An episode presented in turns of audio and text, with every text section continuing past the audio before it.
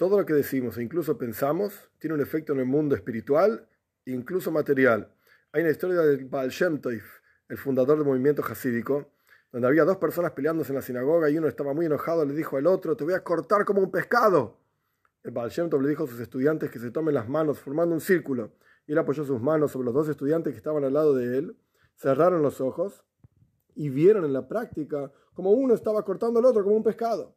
Se asustaron, gritaron los estudiantes, soltaron el círculo, por así decir, y ahí vieron simplemente que uno estaba gritándole al otro. De acá vemos que todo lo que decimos tiene efectivamente un efecto en el mundo espiritual o a veces material.